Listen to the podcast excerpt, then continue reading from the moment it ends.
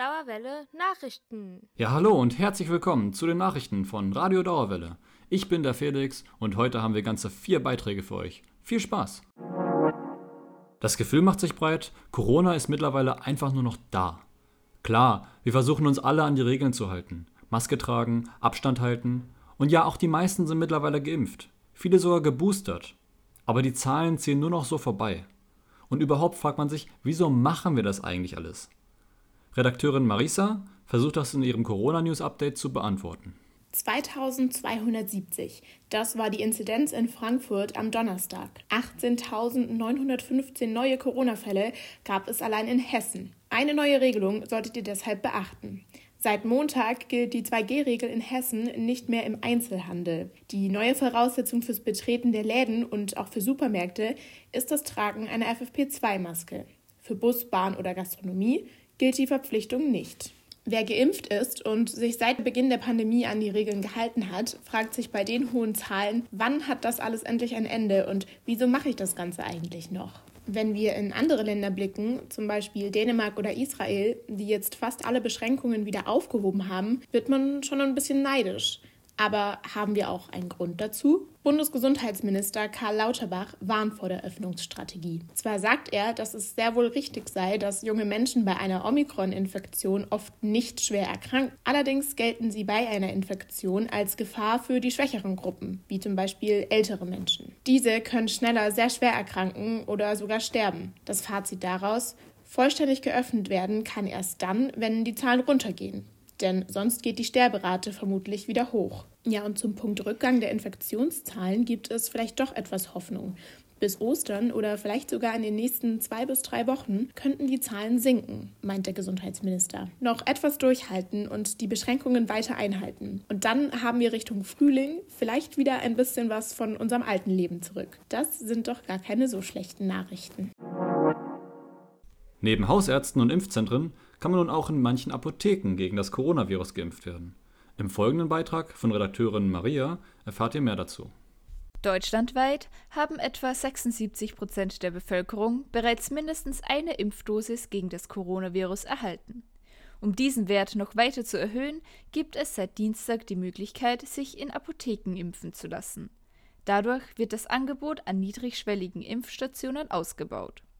Allerdings rechnet der Hessische Apothekerverband damit, dass die Impfzahlen zu Beginn überschaubar bleiben. Die Gründe dafür sind unter anderem, dass die MitarbeiterInnen in den Apotheken bereits überlastet sind durch zusätzliche Aufgaben wie Durchführen und Auswerten von Corona-Tests und das Ausstellen von Impfzertifikaten. Außerdem wird durch die Impfzentren und Arztpraxen schon eine hohe Impfkapazität erreicht von 1400 Apotheken hessenweit haben sich bereits 114 als Impfapotheken registriert. Voraussetzung dafür, Impfungen anbieten zu können, sind etwa Schulungen für ApothekerInnen, die Einrichtung von besonderen Räumlichkeiten und eine Haftpflichtversicherung. Außerdem müssen die durchgeführten Impfungen täglich an das RKI weitergegeben werden. Auch in Frankfurt sind bereits einige Apotheken mit dabei. Auf der Seite mein-apothekenmanager.de sind alle teilnehmenden Standorte inklusive Öffnungszeiten und Kontakt aufgelistet. Und jetzt mal was ganz Verrücktes. Im Gegensatz zu verspätetem Fertigstellen von Großbauprojekten, die mit Flughäfen zu tun haben, hat sich in Frankfurt ein kleines Wunder ereignet. Ein neuer Flugsteig ist nun einsetzbar. Und das Ganze vier Jahre vor ursprünglichem Termin.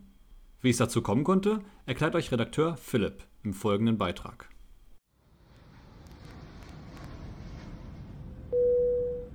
Sehr verehrte Damen und Herren, wir setzen in Kürze zur Landung an. Bitte legen Sie Ihre Sitzgurte an und bringen Sie Ihre Sitze in eine aufrechte Position. Unser Ziel heute, der Flughafen in Frankfurt am Main. Tja, wir Deutschen und unsere Flughäfen. Das ist ja so eine kleine Leidesgeschichte. Ich glaube, ich muss keinen an das Debakel des BER, des Berliner Flughafens, erinnern. Im September 2006 als eines der größten deutschen Bauprojekte gestartet, dann die Eröffnung satte siebenmal verschoben und schließlich im Pandemiejahr 2020 endlich in Betrieb genommen. Super.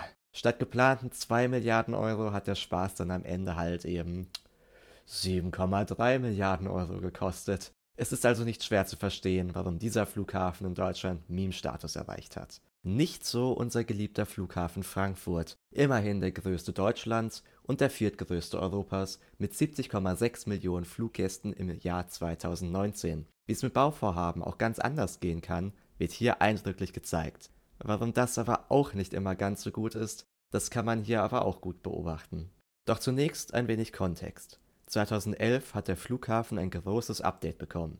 Die Zahl der Start- und Landebahnen wurde von drei auf vier erhöht, was deutlich mehr Kapazität für Flugbewegung geschaffen hat. Theoretisch sind dank der vier Bahnen 700.000 Flugbewegungen pro Jahr möglich. Eine stolze Summe. Doch die Sache hat einen Haken, nämlich waren die beiden Terminals schon bei 514.000 Flugbewegungen mit 70,5 Millionen Passagieren im Jahr 2019 deutlich überlastet verschwendetes Potenzial, dachte sich damals mitunter der irische Billigfluganbieter Ryanair und drängte Fraport 2018 den Beschluss zu fassen, den Bau des neuen Terminals fortzuziehen und den Flugsteig G 2022 fertigzustellen. Anders als in gewissen anderen Flughäfen, dessen Namen nicht weiter erwähnt werden muss, wurde sich hier an das Versprechen gehalten und nun haben wir einen fertigen, niegelnagelneuen Flugsteig G.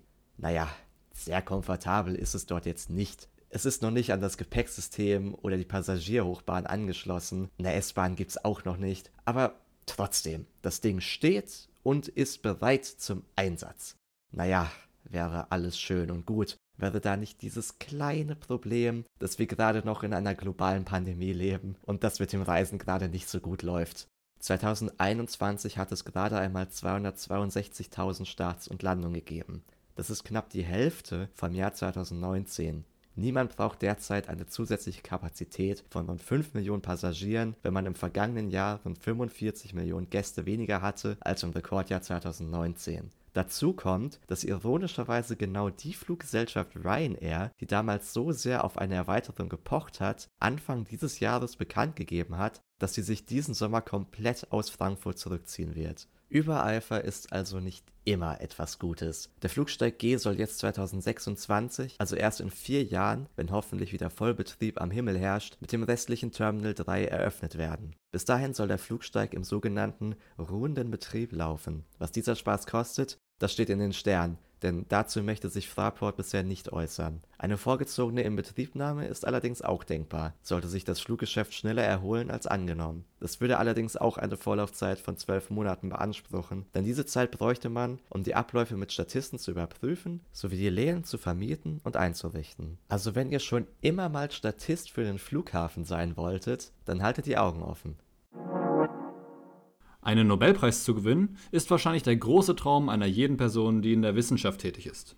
Vor fast 80 Jahren gelang dies dem Physiker Otto Stern, der einige Jahre zuvor mit einem gewissen Professor Walter Gerlach ein Experiment startete, das sehr prägend und wichtig für die spätere Forschung war. Und anlässlich dessen Jubiläums bringt euch Redakteurin Lea dieses Projekt etwas näher. Schon mal von den Physikern Otto Stern und Walter Gerlach gehört? Unwahrscheinlich wäre das nicht. An unserer schönen Goethe-Uni haben sie vom 7. auf den 8. Februar 1922 einen großen Erfolg mit einem Experiment gefeiert. Zwar war das natürlich vor unserer Zeit, 100 Jahre um genau zu sein, Bekanntheit erhielt Otto Stern für dieses Experiment aber durch seinen Nobelpreis 1943. Der Präsident der Goethe-Uni, Professor Enrico Schleif, auch Physiker, erklärte, trotz schwieriger wirtschaftlicher Lage haben die beiden Physiker es geschafft, mit vollem Elan zu arbeiten. Bei dem Experiment ging es um die Überprüfung des theoretisch vorgesagten Raumquantelung. Da stellt sich wahrscheinlich für die meisten die Frage, hm, was ist eigentlich ein Quantelung? Bei einem Quantelung handelt es sich um die Zerteilung einer Gesamtheit in kleine Teile, zum Beispiel im Zusammenhang von Energienachweisen.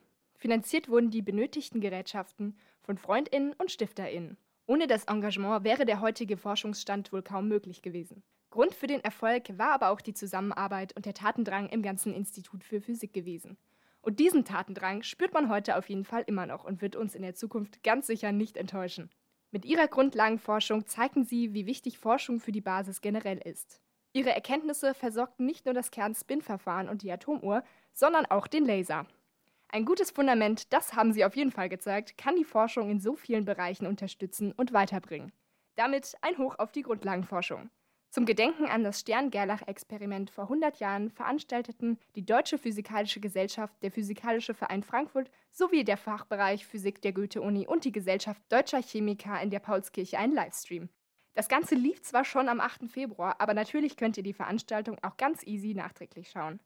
Alle Infos findet ihr auf der Goethe-Uni-Website unter Aktuelles Veranstaltungen Nobelpreisexperiment 100 Jahre Stern-Gerlach-Versuch an der Goethe-Universität. Wir wünschen viel Spaß beim Nachschauen. Und das war's für diese Woche mit den Dauerwelle News. Danke fürs Einschalten, bleibt gesund und bis zum nächsten Mal.